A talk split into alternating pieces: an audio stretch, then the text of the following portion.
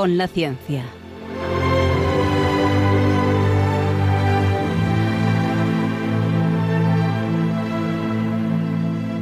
Dirigido por Javier Ángel Ramírez.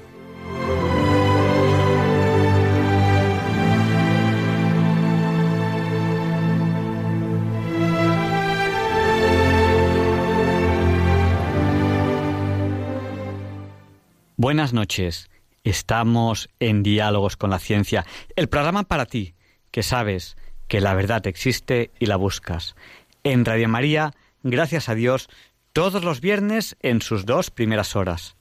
Transmitimos para todo aquel que quiera escucharnos. En España, a través de la frecuencia modulada, ya también nos pueden escuchar en calidad digital en la TDT, aquellos que no sepan cuál es la frecuencia, a lo mejor porque han cambiado de lugar o en un momento dado se escucha mal. También nos pueden escuchar a través de internet en www.radiomaria.es, donde además ahí, en la página web, además de poder escucharnos en directo, tienen el podcast, el histórico de muchísimos programas de Radio María. Y cómo no, a través de apps, a través de aplicaciones de dispositivos móviles. Ya saben lo que les voy a decir.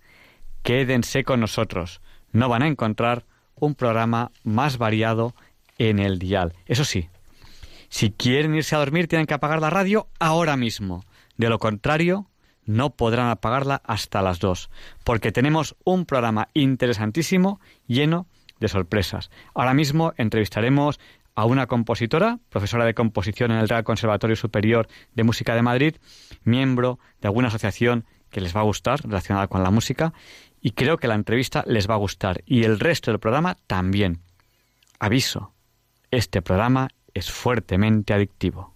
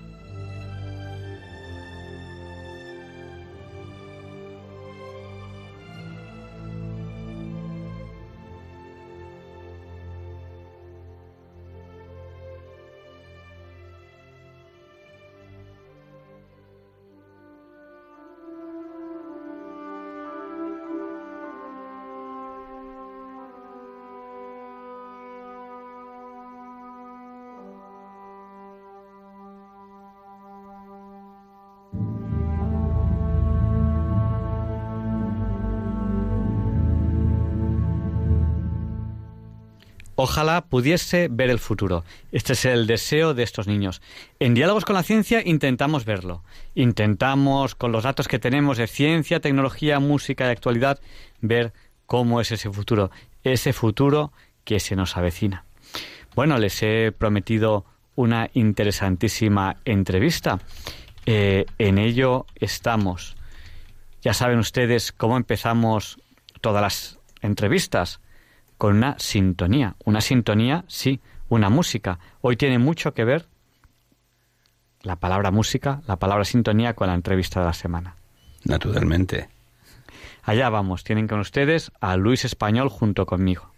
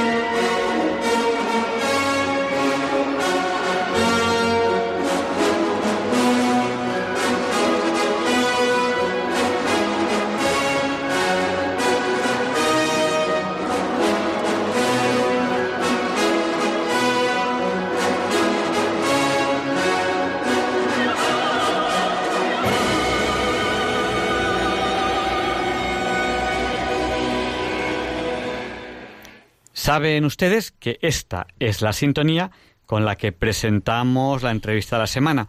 Y hoy tenemos el placer de presentarles a Consuelo Díez. Ella es compositora, profesora de composición en el Real Conservatorio Superior de Música de Madrid. Es miembro del Comité Internacional de Honor de la Fundación Atkins Chisti de Italia. No sé si lo hemos dicho bien. Consuelo, buenas noches. Hola, buenas noches. Sí, bueno, Kitty, Kitty se dice Kitty en italiano. Se dice Kitty. Sí. Pero lo habéis dicho muy bien. Bueno, pues eh, nosotros empezamos siempre, eh, bueno, cada programa tiene su sintonía, cada parte del programa tiene también su sintonía. La música nos acompaña a todas partes. Estamos aquí con, una compositora, mm, yo casi diría, de lo mejorcito que hay en España hoy en día, porque, bueno, pues yo sé que, tiene un, cierto, un cierto nivel Consuelo 10 y además reconocido. Eh, ¿Por dónde empezamos? ¿Por qué es la música o eso es una pregunta demasiado ambigua? Bueno, es, es una buena pregunta, porque hay muchísimas definiciones sobre la música, hay definiciones de todo tipo.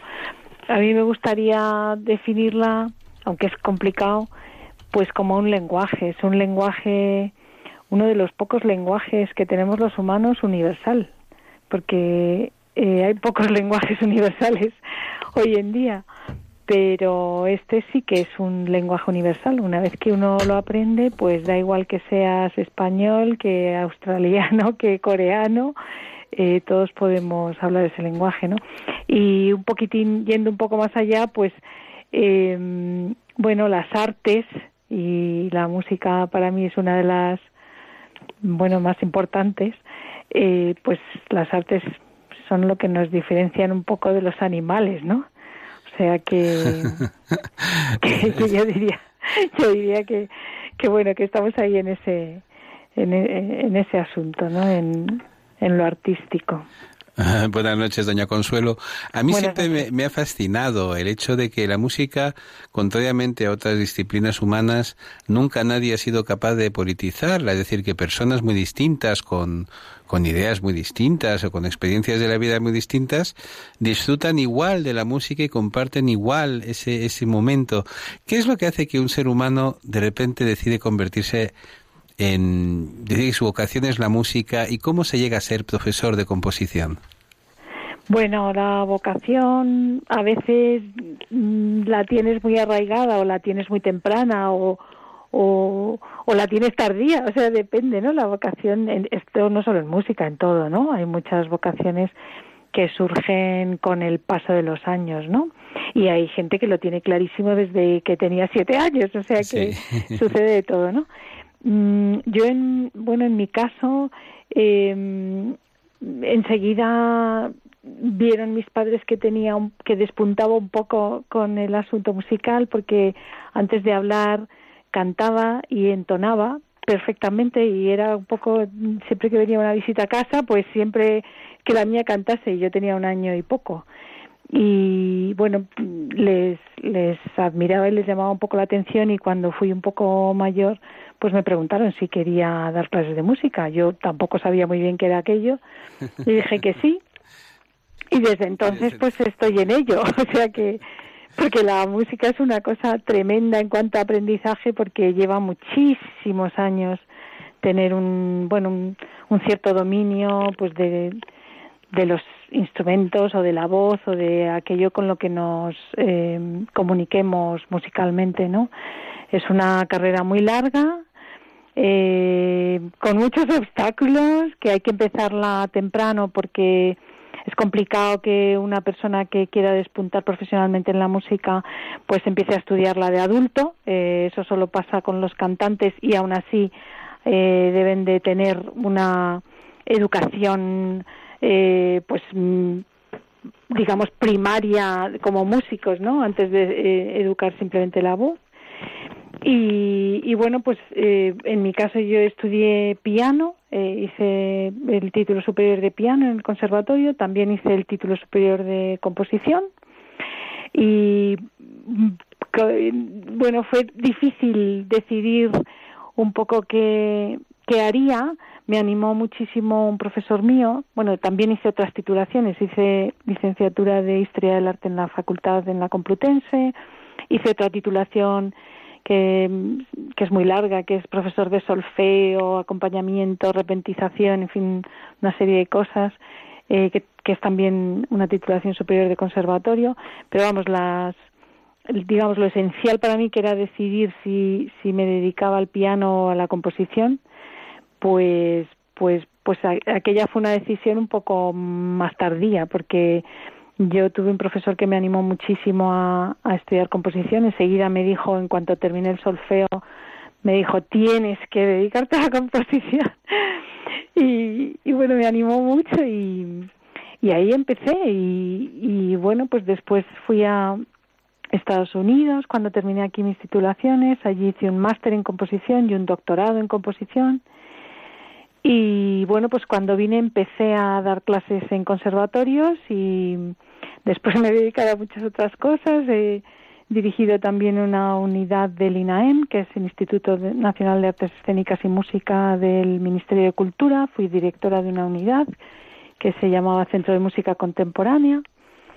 Y después, hace poco, pues he estado diez años eh, dirigiendo el Departamento de Música en la Comunidad de Madrid, en la Consejería de Cultura y, y desde hace mucho menos pues estoy dando clase de composición en el Conservatorio Superior de Música. Pues permítame felicitarla por la juventud de su voz, porque da la sensación, ¿verdad?, decir, de que estamos hablando con una compositora de 18 años y tiene usted un currículum que yo me quedaba asustado, vamos, que da miedo. Bueno, la voz es joven y el espíritu también, los años van sumándose, o sea que sí. Un, un currículum impresionante. Impresionante, da miedo. Eh, sí, desde luego. Y, bueno, simplemente vamos a aprovechar y, y le vamos a, robar un poco de sabiduría porque... ¿Qué les explica? O sea, yo supongo, supongo que para componer primero hace falta saber muchas cosas, es decir, muchas, sí. uno, uno, no puede llegar a componer y sin, sin, saber lo que es, pues yo qué sé, pues un soneto, sin saber lo que es, pues yo qué sé, eh, la clave de sol, sin saber lo que es. Una fuga. O sea, uno, uno antes, antes tiene que saber muchísimas cosas. Pero sí. aquí estamos, gente que sabemos de música lo, lo, justito, seguro que hay muchos oyentes que están diciendo, ¿y eso de componer cómo será? Entonces, si tuviese que explicarnos ¿Qué les explica a los unos para componer? ¿Cómo se dice a un alumno cómo tiene que componer? ¿Se lo tiene que imaginar en su cabeza? ¿Lo tiene que tocar? ¿Se compone con instrumento musical? ¿Se compone de cabeza? ¿Se compone con una servilleta en un bar? ¿Cómo se compone? Porque eso es, es crear realmente. Es una, sí. una, una, arte muy creadora. O sea, cuando... Sí, sí. Mm, es, un, es un don de Dios. Es decir, es que poder crear... O sea, cuando... Yo siempre digo una cosa que tiene mucho que ver con la ciencia y la tecnología. Cuando cuando dice el hombre está hecho imagen de Dios, yo creo que quiere decir que, que el hombre crea, crea. Sí. No, no, crea, sí. no creamos lo que crea Dios, pero nosotros creamos otras cosas. Una de ellas es claro. la música. ¿Cómo se hace sí, no, eso? No creamos criaturas, pero creamos cosas, ¿no? Cosas artísticas. La, yo siempre digo que be belleza. Belleza, belleza, claro. sí, sí. Belleza absolutamente. O sea, yo creo que eh, todo artista persigue un poco la belleza, ¿no? Su concepto de belleza o o, la belleza así en general, ¿no? Porque a nadie le gusta eh, realizar una labor artística para, para, para terminar en algo feo, digamos, ¿no? O sea que, bueno, yo creo que la, la cuestión de la creación es una cuestión que toca muchos palos, es decir, que, que no solo está en la música, está en todas las artes, por supuesto, pero también está, yo hablando un día con un físico cuántico, pues, pues hacíamos cosas muy parecidas eh, cada uno con una materia diferente, porque claro, la materia no tiene nada que ver, pero al final el hecho creativo se parece mucho en la base, mucho, muchísimo. Eh, bueno, yo diría que para componer lo primero que se necesita es conocimiento, eh, como, en, como en todas las como en todas las actividades que uno quiera desarrollar a alto nivel, ¿no? O sea que lo primero se necesita conocimiento, por supuesto una formación, porque hay que conocer muchísimas cosas, quiero decir, para escribir, para cualquier instrumento, tienes que conocer el instrumento eh, a fondo, aunque no lo toques, porque lo que se nos enseña o lo que enseñamos y lo que nos han enseñado en, en una carrera de composición es a dominar eh, toda la técnica de los instrumentos, de todos los instrumentos de la orquesta, de todos. Y, y claro, eso lleva mucho tiempo y aunque no se toque un instrumento en especial, pero se tiene que saber qué puede hacer, qué no puede hacer, qué cosas le son más fáciles, qué, qué cosas le son más difíciles. Eh, dependiendo de en qué grupo esté tocando, también su comportamiento es diferente, porque es diferente el comportamiento de un instrumento solista a el comportamiento de un instrumento en un grupo de cámara, que es un grupo de instrumentos pequeño, digamos eh, como mucho 10, 12 instrumentos. A partir de ahí lo consideramos orquesta, eh, y hay orquestas de muchísimos tamaños terminando en la orquesta sinfónica, ¿no? que pueden ser ciento y pico de personas en un escenario, y tú como compositor tienes que decirle a cada una de ellas qué es lo que tiene que tocar cada microcentésima de segundo, ¿no? Entonces, bueno, pues hay que dominar muchas cosas. Es una de las carreras más largas en los conservatorios, esa y la de dirección de orquesta, porque es la que aúna mayores conocimientos, ¿no? Tienes que dominar un instrumento porque eso es un poco la base de todo el sistema, o sea, tienes que, que saber que, que, que, tiene el dominar un instrumento. Yo soy pianista, pero otros pueden ser pues instrumentista de viento o de cuerda, aunque tenemos ventaja los pianistas porque podemos eh, probar en el piano cosas polifónicamente, cosa que, bueno, pues que un violinista pues puede tener un poco más de problema, ¿no? O sea que el piano sí que es fundamental a la hora de componer y a la hora de, dirigir, ¿no? Porque tú puedes probar en el piano cosas polifónicamente y te ayudan a, bueno, pues a, a escuchar cosas que tú estés escribiendo, ¿no? De todas formas, eh, a la hora de, componer, una de las cosas que también se enseñan es eh, la construcción de lo que llamamos un oído interno. ¿Eso qué quiere decir? Pues quiere decir que, que, por ejemplo, Beethoven al final de sus días estaba sordo y sin embargo escuchaba lo que escribía.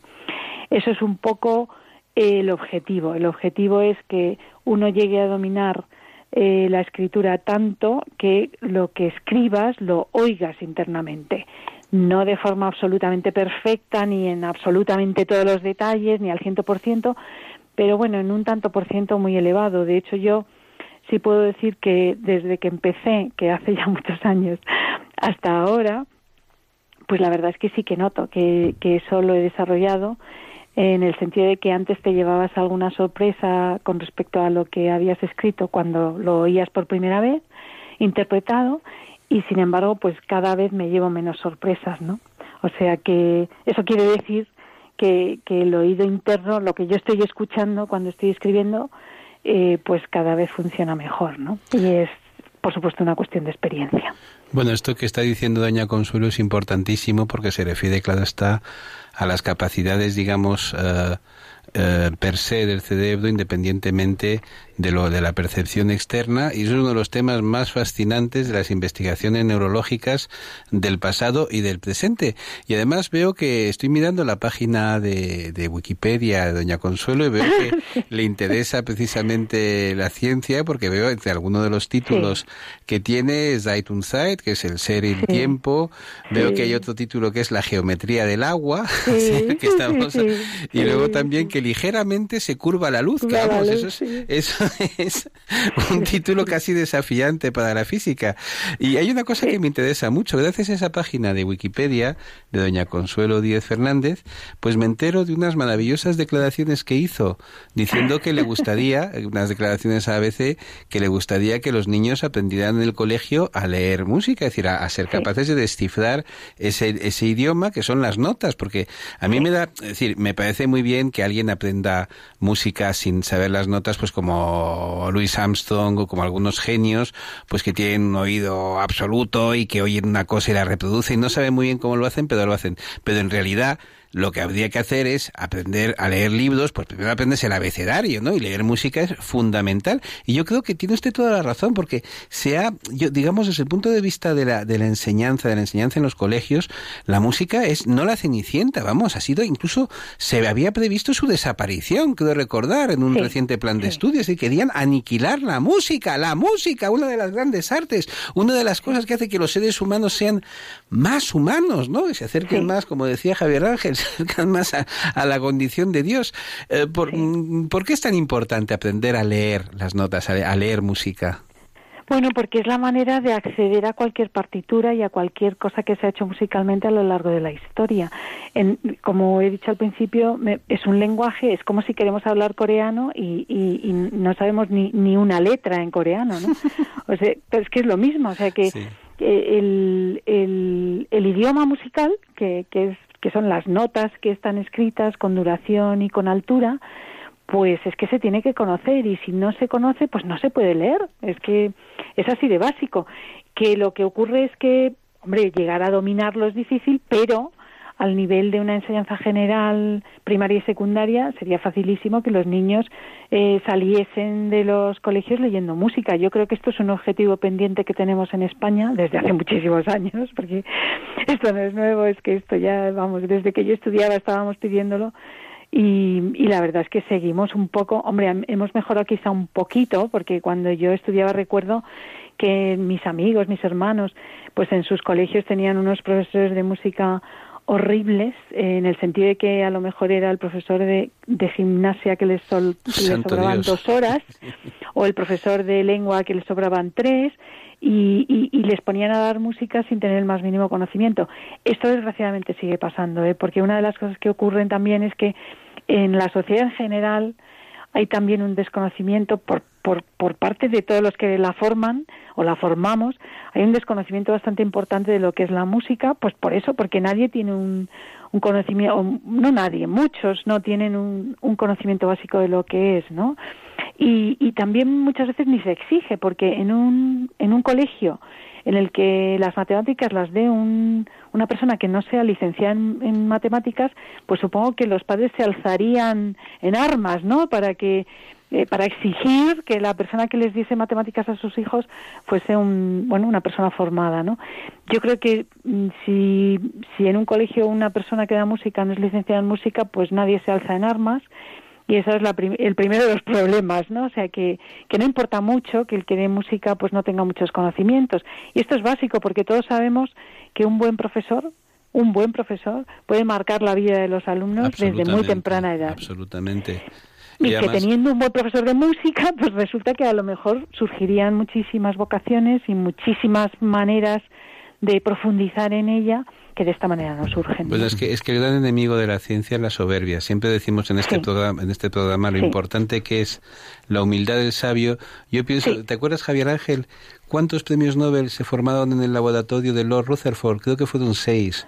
¿Por qué? Porque era un gran maestro. Hay que respetar al que sabe, hay que respetar al que conoce su disciplina. Y yo tengo a veces la sensación, cuando oigo hablar a los hombres públicos o a los comunicadores, tengo la sensación de que hay gente que cree que sabe de todo y que además nos da doctrina a los demás, ¿no?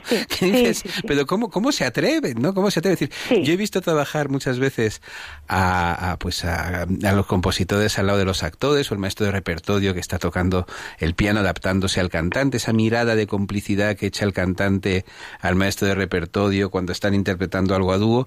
Y entiendes que son gente pues que lleva 10, 15, 20 años en su carrera y que evidentemente ese universo de conocimientos es un universo muy profesional en que hace falta saber mucho y tener un talento natural y además criarlo y educarlo. Y me encanta que la voz de doña Consuelo Díez pues se alce y nos diga no seamos vulgares, formémonos, seamos más sabios. ¿Usted le podría recomendar, no sé, evidentemente muchos de nuestros oyentes, pues o a lo mejor por su edad o sus dificultades para moverse, no son capaces de a lo mejor irse a un conservatorio. Entonces, ¿hay algún tipo de, de, sistema o de método en que ellos pudiesen aprender a leer música sin tener que desplazarse? Sí, hay muchos. Bueno, sin tener que desplazarse a lo mejor es más complicado, pero voy a citar unos cuantos. Eh, por ejemplo, existen eh, Mm, escuelas de música, es decir, que es una cosa diferente a un conservatorio. Las escuelas y se diferencian en una cosa y es que las escuelas de música no son enseñanza arreglada, es decir, que no hay tanto estrés a la hora de eh, pues tener unas notas determinadas, aprobar unos determinados cursos, etcétera, y ir consiguiendo una carrera, ¿no? Sí. Eh, en las escuelas de música se enseña música a cualquier edad en cualquier momento de la vida, eh, porque también es un tópico esto de que el oído no se educa si no es de niños. Mentira, eso es mentira. Eh, el oído se educa a cualquier edad, aunque tengas 80 años, tu, oído puede ser mejorado. Sí. Eh, estudiando música, escuchando buena música, porque ya se ha estudiado también que el hecho de escuchar buena música, música artística que dicen los alemanes, ¿no? Kunstmusik, eh, que, nosotros es que aquí decimos música clásica, bueno, clásica y de otros estilos, porque hemos reducido el ámbito de, de, la música de verdad, ¿no? Hay, hay tantas músicas que son, bueno, un poquito, no sé, añadidos, ¿no? A la música de verdad, que, que, que son además las que más pitan entre los jóvenes y, y, y, en fin, quizá las más conocidas, pues todo el pop, el rock, todas estas músicas que muchas veces están hechos por están hechas por no músicos o por músicos que no lo son de verdad o que no lo son tanto, ¿no? Entonces, bueno, eh, las escuelas de música son, son centros en los que uno se puede educar en música y aprender a leer música a cualquier edad y en cualquier momento de su vida. Esto es muy importante. Y también hay escuelas privadas, porque las escuelas de música suelen ser pues de los ayuntamientos, de, de algunas instituciones públicas, de alguna fundación, eh, por ejemplo en la comunidad valenciana, que son nuestro, nuestra punta de lanza en educación musical, porque allí el, el, niño raro es el niño que no estudia música, esto es así, o sea, esto no lo conocemos el resto de los españoles. Bueno, yo sí porque he tenido amigos viviendo allí que me llamaban y me decían, oye, el único niño en la clase de mi hijo es mi hijo que no estudia música, todos los demás estudian música esto es, esto es una realidad, ¿no? Que, que se vive en la comunidad valenciana. Absolutamente. Eso, en, Valencia o en Alicante la gente nace con una trompeta, un violín. En toda la comunidad, en toda la comunidad, ¿eh? en las tres provincias. y, canta, y cantan bien y tienen buenas voces.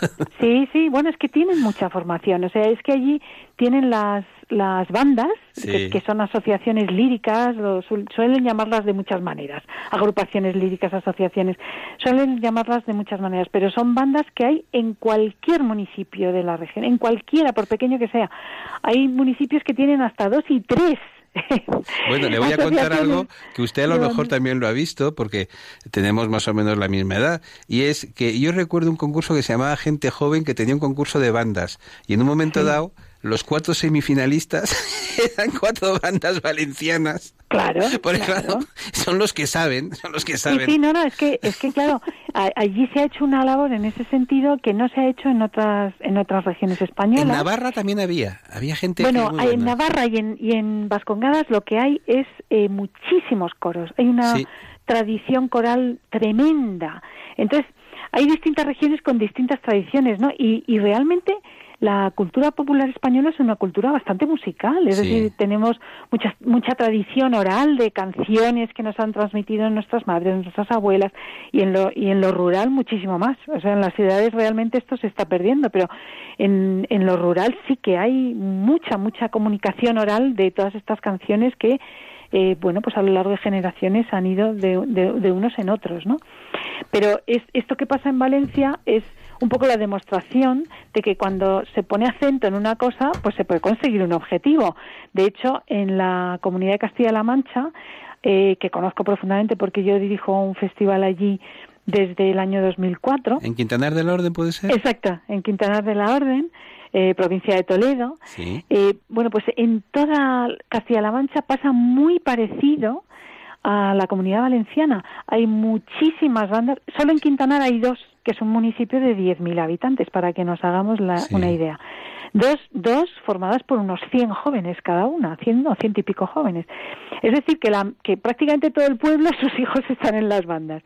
Entonces, esto es muy importante porque sí que da un conocimiento muy amplio a la población de lo que es la música. Tienen oportunidad en, estas asociaciones y en, estas, en estos grupos de, aprender a leer música, de, introducirse en lo que es la música, tocar un instrumento, tocar en grupo con otros jóvenes.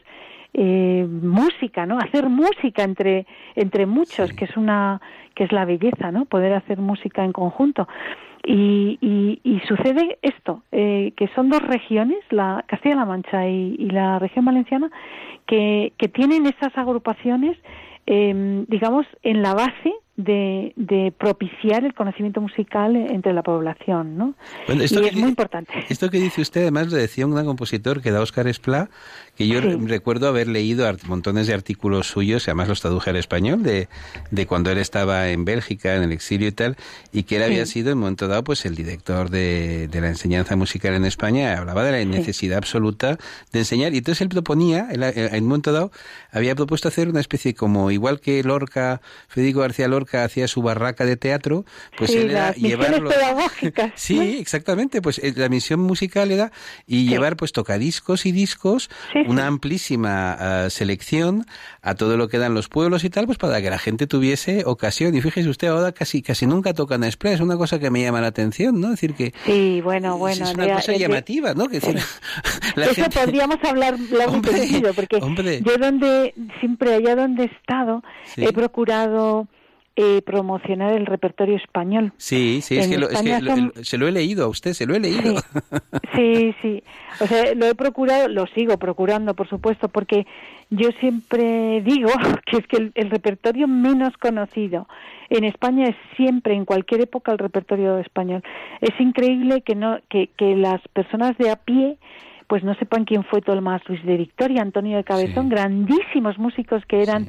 Eh, conocidos internacionalmente en toda Europa, que sus obras se eh, publicaban en distintos países de Europa y que ahora mm, probablemente no saben ni quién son, ¿no? O sea, quiere decir que tenemos un pasado en música muy grande, muy excelso, que la propia sociedad ni conoce. Por ejemplo, otra cosa que yo suelo decir en, en estas charlas eh, pues la sociedad no conoce eh, los grandísimos compositores vivos que tiene en este momento en España. Hay muchísimos compositores españoles ganando concursos y premios internacionales y nadie se entera de nada, porque como es una actividad que, que no sale ni en la televisión ni, ni en los medios así más eh, potentes, digamos, pues pues pasa completamente desapercibida, ¿no? Pero, es absolutamente cierto lo que dice. Fíjese ustedes, nuestros oyentes, a lo mejor, si no me falla la memoria, yo creo que la sintonía del hombre y la tierra, que todos tenemos en la memoria, era de García Audil, ¿no? Sí, absolutamente. Papam para papam pam papam papam papam para papam pam papam papam pam pam pam pam pam pam pam pam pam pues todos los que hemos sido niños y hemos aprendido a amar los animales gracias a Félix Rodríguez de la Fuente, tenemos incrustado en el ADN, es decir, yo seguro que el día en que Dios me llame, la última cosa que me olvidaré será la sintonía del hombre y la tierra, ¿no? Sí, es verdad. ¿eh? Además es una sintonía estupenda. Antón García Abril fue profesor mío y bueno, pues hizo grandes cosas en las sintonías de televisión y en música para películas. También tiene cosas que no estuvieron tan bien, pero desde luego tiene cosas magistrales. Y la sintonía del hombre y la tierra quedará en la historia totalmente, de, las sintonías de televisión. Sí, sí, sí, absolutamente. Así que es esto, ¿no? Que tenemos mucho que hacer porque, por ejemplo, Antón García Abril sí que puede ser una persona más conocida por esta razón, porque sus eh, músicas pues han sonado en televisión, en cine, en sintonías de programas muy conocidos, pero, pero en fin, que hay grandísimos compositores ganando premios. A, mí me dieron un premio en diciembre del 2017, es decir, hace un ratito, en Estados Unidos y nadie se ha enterado. Eh, pero, pero eso a mí, pero hay muchísimos. Es que solo en Madrid eh, somos unos 70 u 80 compositores eh, componiendo, desde los 30 más o menos hasta los 80 y pico. Me parece que el decano tiene casi 90, ¿no? Eh, entonces, pues, mm, quiero decir, ahí hay una playa de, de, de personas dedicando su vida a esto que merecerían más atención y, desde luego, más atención por todo aquello eh, que tiene que ver con música en España. Es decir, por ejemplo, las orquestas que están, yo eh, digo que, que las orquestas que están mantenidas con dinero público, pues deberían de tener una cuota de interpretación de música española, que eso pasa en todos los países desarrollados, porque eh, los franceses defienden lo, francés, los ingleses lo inglés, los americanos lo suyo, los finlandeses lo suyo. Quiere decir, nos falta una defensa de lo nuestro. Y, y, bueno, la música de cámara, hay muchos grupos y hay muchos intérpretes y quizá nos es más sencillo eh, difundirla eh, a los compositores vivos, pues porque bueno, unos u otros eh, se la van estudiando y la van y la van interpretando.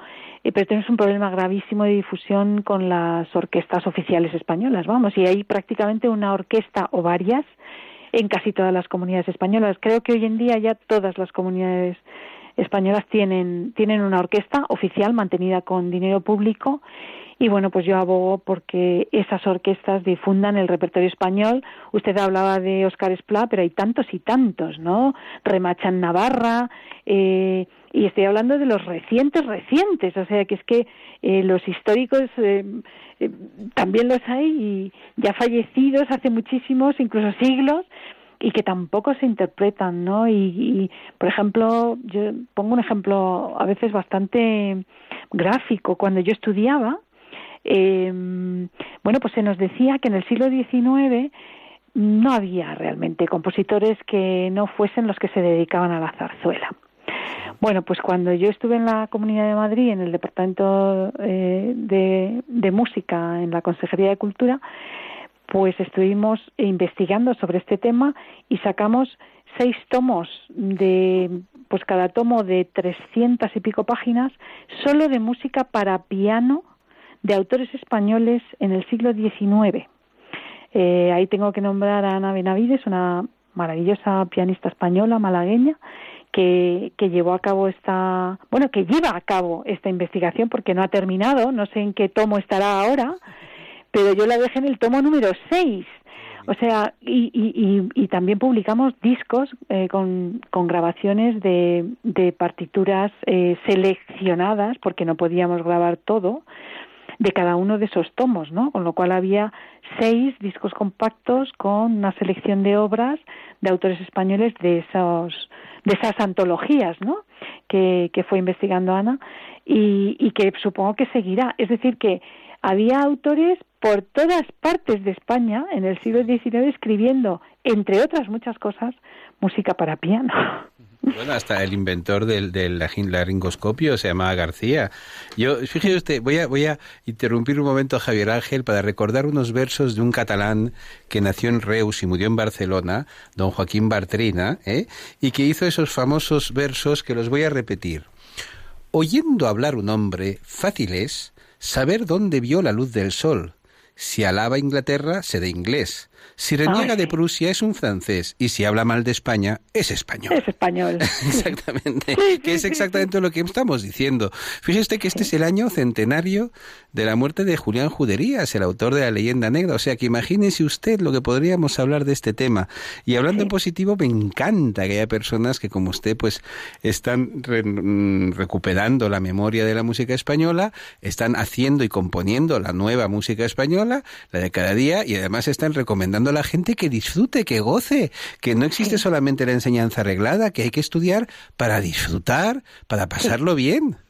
Ya lo creo, ¿eh? y además es que se puede.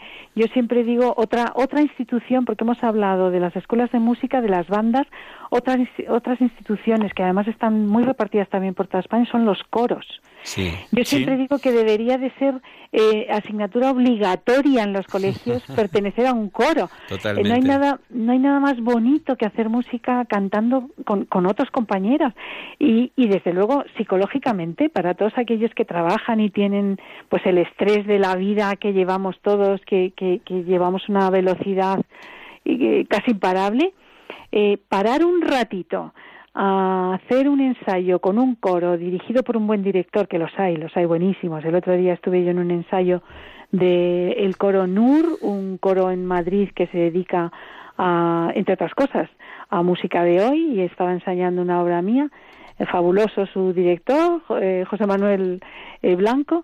Bueno, pues eh, estos coros, que, que por supuesto están formados muchos por adultos, también los hay de jóvenes, eh, bueno, pues también proporcionan una formación musical a cualquier edad y enseñan a, a, leer música a aquel que no sabe y a hacer música en conjunto con otros, ¿no? Es una actividad que, que ya le digo, para la cuestión del estrés, eh, un ensayo de coro y a la hora y media estás nuevo, sales nuevo. Eh, de cuestiones de estrés, ¿no? O sea que es muy importante. La actividad musical eh, debería de estar mucho más presente en la vida cotidiana de nuestra sociedad y, como decimos, desde la base. Yo creo que, vamos a dar paso a nuestros oyentes porque estoy seguro que hay muchos oyentes que tienen ganas de, preguntarnos muchas cosas. Eh, bueno, para participar ahora en directo en el programa, eh, lo que tienen que hacer es llamarnos por teléfono. ¿Y dónde nos tienen que llamarnos? Pues cojan papel y bolígrafo, que les vamos a dar ya el número, el número al que, al que ustedes ya pueden llamar desde este momento. No tarden, que luego pasa lo de siempre, que ya cuando vamos a cortar llamadas nos entran muchas llamadas de gente que dice, bueno, llamo después, llamo después, y al final se acumulan un montón al final. No, tienen que llamar ya. Y luego que decimos, se siente haber llamado antes, se siente. Pues nuestro, nuestro número de teléfono para participar ahora en el programa es el 91 005 94 19. Se lo repetimos por si alguien no tenía papel o bolígrafo a mano. 91 005 94 19. Y bueno, ya saben que eh, además, además de, de, participar de esta manera, pues tienen el WhatsApp del, del, programa, que es el del 8, que 8 por 8 es 64, pues nuestro WhatsApp es el 649 888871. Bueno, pues empieza, empieza ese momento donde, donde recibimos, si, si un oyente quiere llamarnos, quiere preguntarle algo a nuestra entrevistada de esta semana, Consuelo Díaz, que recordamos que ella es compositora, profesora de composición en el Real Conservatorio Superior de Música de Madrid. Ahora le preguntaremos, porque es miembro del Comité Internacional de Honor de la Fundación Atkins, creo que os ha dicho Kisti, Kitty, Kitty, Kitty, Kitty de, de, Italia. Y, bueno, y, si, nos quieren, le, si le quieren preguntar algo, que tenemos ya una primera llamada, pues no tienen más que llamarnos al 91 005 94 19. Pues díganos, eh, que nos acaba usted de llamar, ya está usted en línea. Eh, buenas noches. Hola, buenas noches, soy Ana. Buenas noches, Ana, díganos, el micrófono es suyo. Pues nada, estoy en el trabajo y bueno, con mi trabajo de noche me acompaño con Radio María y la verdad que me gusta mucho eh, la interlocución que habéis tenido esta noche. Yo solamente quería decir, por lo que he oído, tengo mi hijo Alberto, que está estudiando en el Conservatorio de Castellón, en Valencia. Él empezó, la verdad que tenía ocho o nueve añitos, de repente él solo dijo quiero estudiar música, le gusta también la parte de dirección. Y por lo que estabais comentando, es cierto, es decir, cuando la familia se entera que mi hijo quería estudiar música, pues había que intentar quitárselo de la cabeza porque no era un futuro. Eh, decían muchos familiares, bueno, tú estudia música, pero algo más, algo más. Y la verdad que creo que es un error. es algo muy importante. Eh, la música nos, nos contempla a todos, nos envuelve en todos los momentos de la vida, tanto en la felicidad como en momentos tristes. Y ánimo por esta señora y la verdad que merece la pena y, y solo es solamente agradecimiento a lo que he oído y creo que está en el camino cierto. No valoramos realmente lo que es la música en nuestras vidas. Es un estudio muy importante y a veces pues no, no lo llegamos a valorar. Era solamente eso. Gracias. Muchas gracias, Ana, que nos ha llamado al 91 005 9419. Vamos a dar paso a otra llamada. Por WhatsApp, Clara nos comenta que qué buena es la música que, que nos da, que nos quita penas. Tenemos ahora mismo muchísimas llamadas. Vamos a dar paso a la siguiente. Buenas noches. ¿Con quién hablamos? Hola, buenas noches. Díganos. No nos oye. Hola, buenas noches. Díganos, el micrófono es suyo. ¿Con quién hablamos? Ah, mire, pues me llamo Natividad, soy de Sevilla, eh, amante de la música, por supuesto, de toda clase de música. Y quería hacer referencia a que es verdad que hay muchos coros en la parte vasco-navarra, y que hay muchas muchas bandas y muchas cosas en Valencia y en otras ciudades y provincias de España, pero que hay que hacer referencia también que en Sevilla, en Semana Santa, las hermandades y cofradías de Sevilla, hay algunas que tienen hasta tres y cuatro bandas cada una, hasta llegar a, tener, ya le digo, fundada escuela, escuela de música y escuela de banda.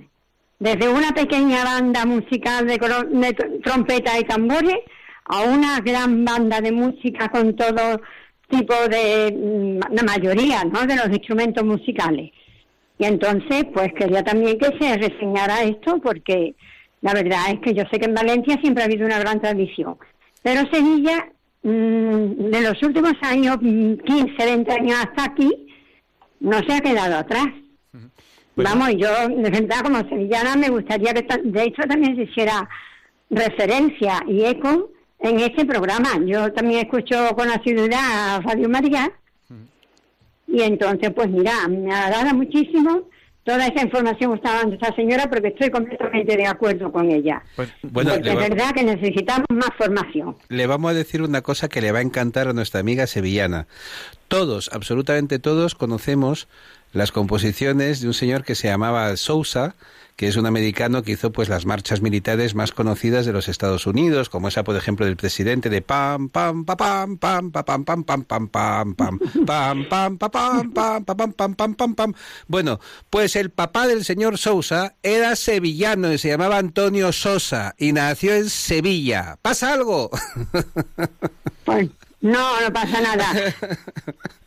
Simplemente que me gusta, me ha gustado de escuchar esto, pero que vamos a poner nuestro granito de arena, porque hay veces que estamos un poquito como olvidados.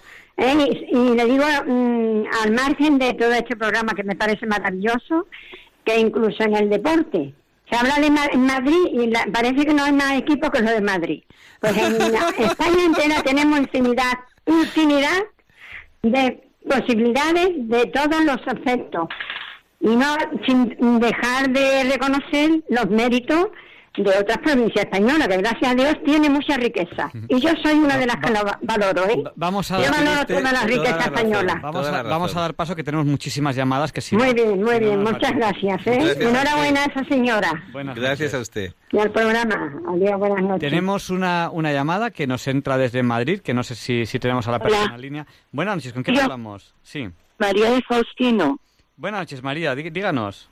Vale, pues eh, nada, hola chicos favoritos que han pasado muchos días desde la última caja de cerezas que tomasteis en verano. Es verdad, es verdad. Ah, veis, somos fieles los, los que escuchamos.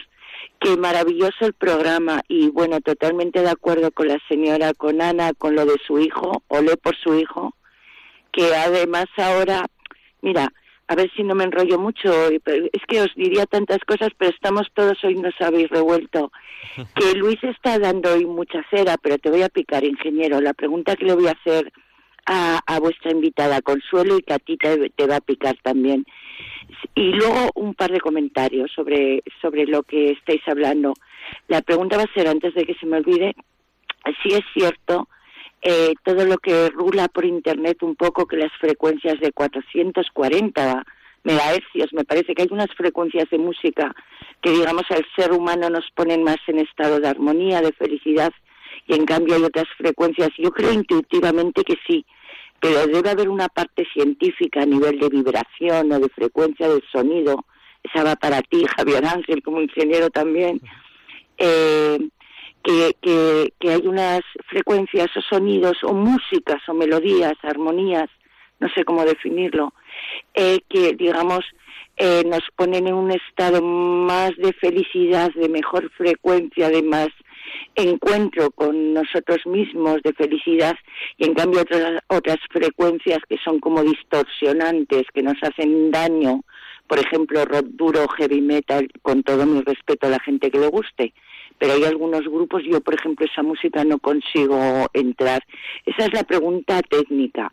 Bueno, también que por internet donde se puede aprender a leer una partitura, que yo con 51 años ahora estoy deseando.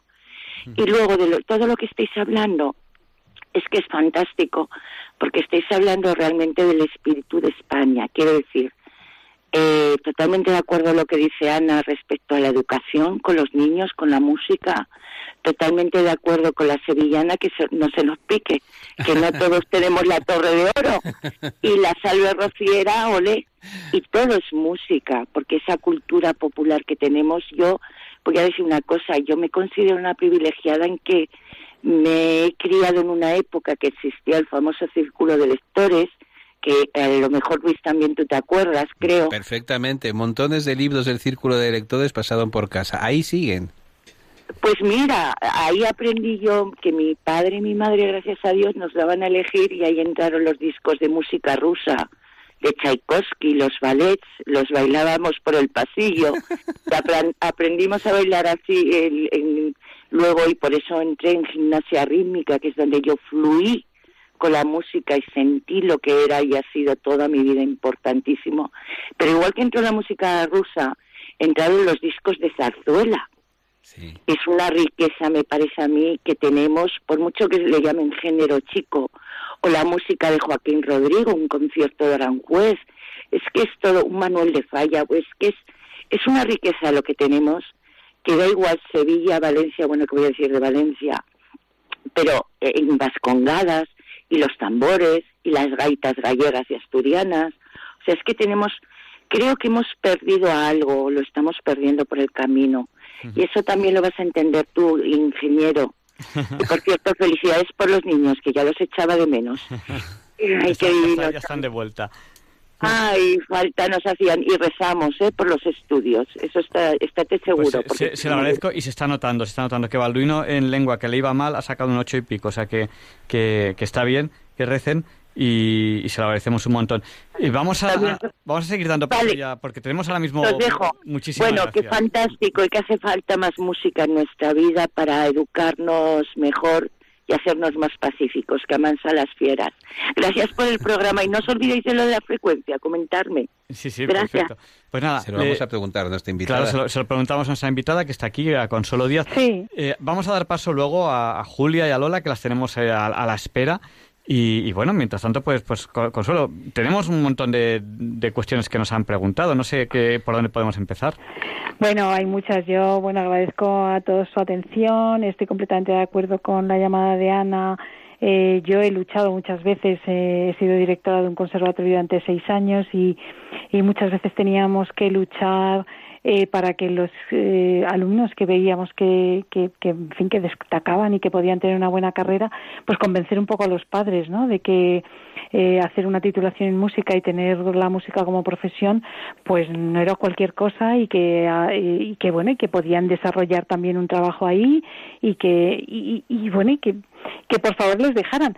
Y lo que, lo que ocurre es que, y sigue pasando, ¿eh? es que muchos padres no se atreven porque piensan, que como la música no está demasiado valorada en la sociedad, pues piensan, bueno, es que mi hijo, yo quiero que lo valoren, ¿no? Cuando estudie. Entonces es un, es un problema en el que seguimos un poco ahí, ¿no? Eh, la señora de Sevilla, bueno, pues eh, totalmente de acuerdo, porque hermandades no solo hay en Sevilla, hermandades hay por todo Castilla y León, por toda Andalucía, en Murcia, en Extremadura.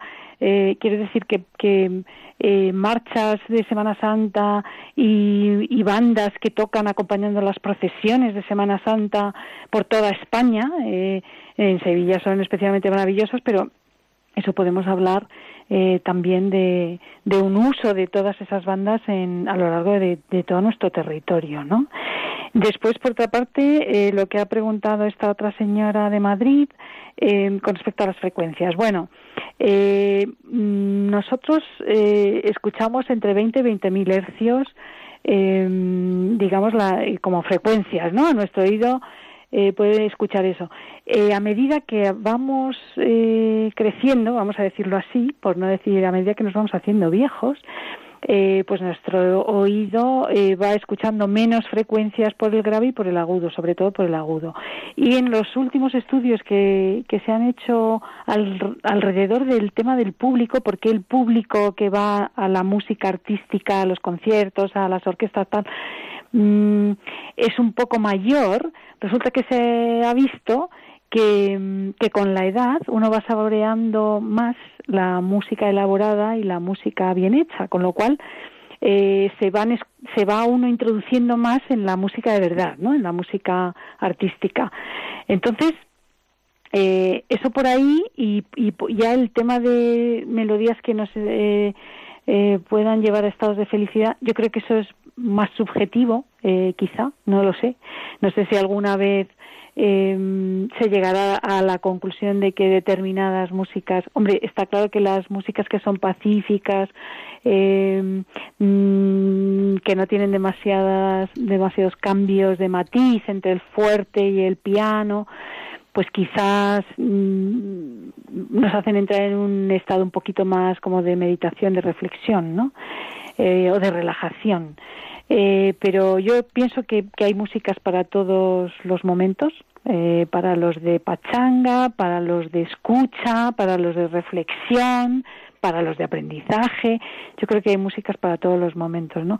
Y también de acuerdo en que tenemos una cultura popular riquísima, yo creo que ya lo cité yo, eh, en todo el ámbito nacional, ¿no? O sea que completamente de acuerdo. Bueno, podemos decir una cosa, no tengo ni idea en el asunto del, de los, del sonido, pero sí está aprobado, investigado, publicado y se sabe desde hace muchos años que frecuencias luminosas determinadas favorecen los ataques de epilepsia en las personas sensibles. Es decir, que si el elemento externo puede afectar al elemento interno. No sabemos cómo muy bien, pero vamos, seguro que hay gente que lo está investigando, porque hay gente muy lista por ahí.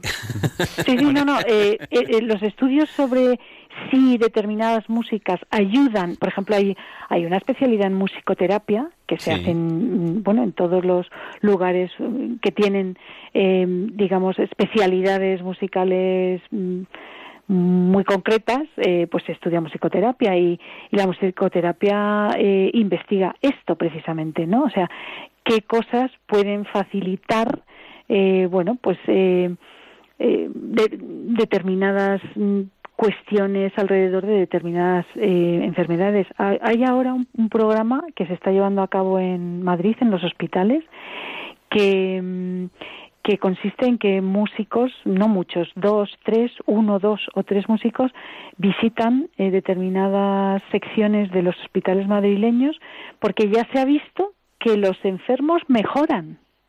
No se sabe exactamente todavía por qué, pero sí se está llegando a la conclusión de que los, los enfermos mejoran, se sienten mejor y por eso mejoran.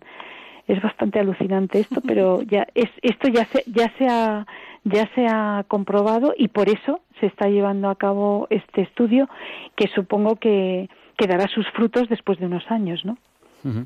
Bueno, eh, hay un interesantísimo proyecto de, profesores, tanto de, universidad como de, institutos, que están probando eh, música en, en, las aulas.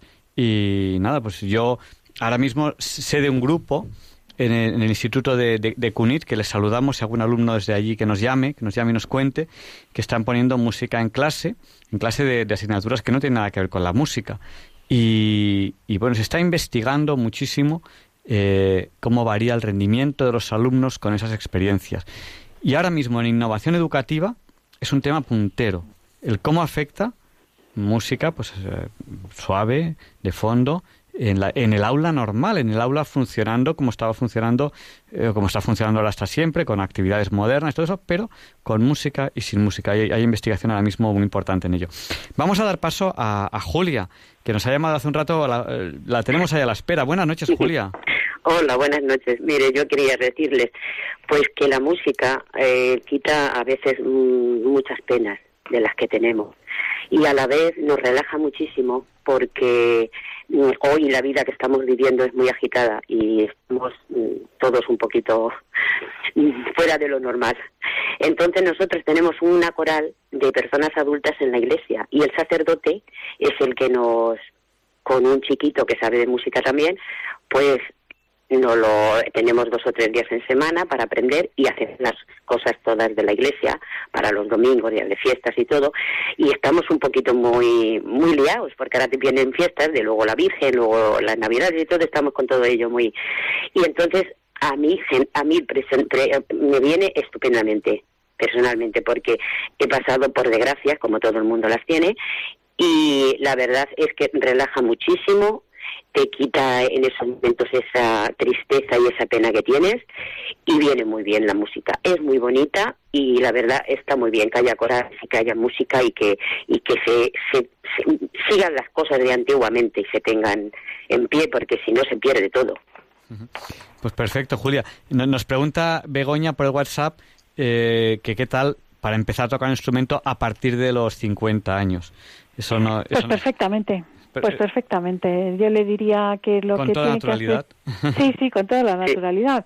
O sea, es muy difícil que una persona más allá de los 50 pueda llegar a desarrollar una profesión, pero probablemente después de los 50 ya tenga una profesión, con lo cual no necesita desarrollar profesión en la música, pero desde luego que se pueda educar el oído y que se pueda tocar un instrumento perfectamente, sin ningún problema. Ahora, hay que estudiar, ¿eh? O sea, eh, la, la educación musical lo que conlleva es estudio, es decir, que para poder interpretar una melodía, aunque solo sea cantando, hay que saber leer las notas y para poder interpretar una determinada música, por simple que sea en un instrumento, hay que dominar la técnica de ese instrumento a base de muchos ejercicios y de mucha constancia que en música es una palabra clave. Yo creo que en, todas las enseñanzas, pero desde luego en música es clave la constancia. Clara también a través del WhatsApp nos, nos comenta que creía que ella siente que, la música española está ninguneada. Vamos a dar paso a, Lola, que nos, ha, que nos ha llamado también al 91 005 94 19. Buenas noches, Lola. Hola, buenas noches.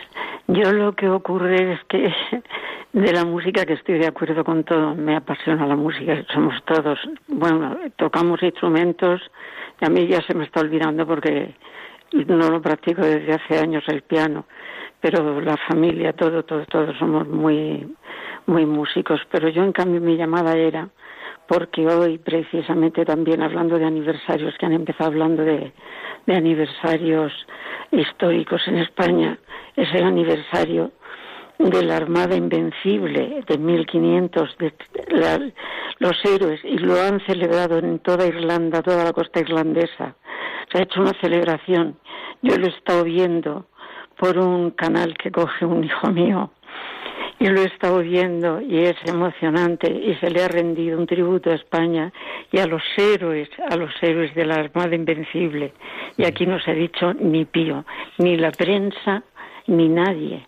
Nadie, nadie, nadie se ha acordado de ese aniversario.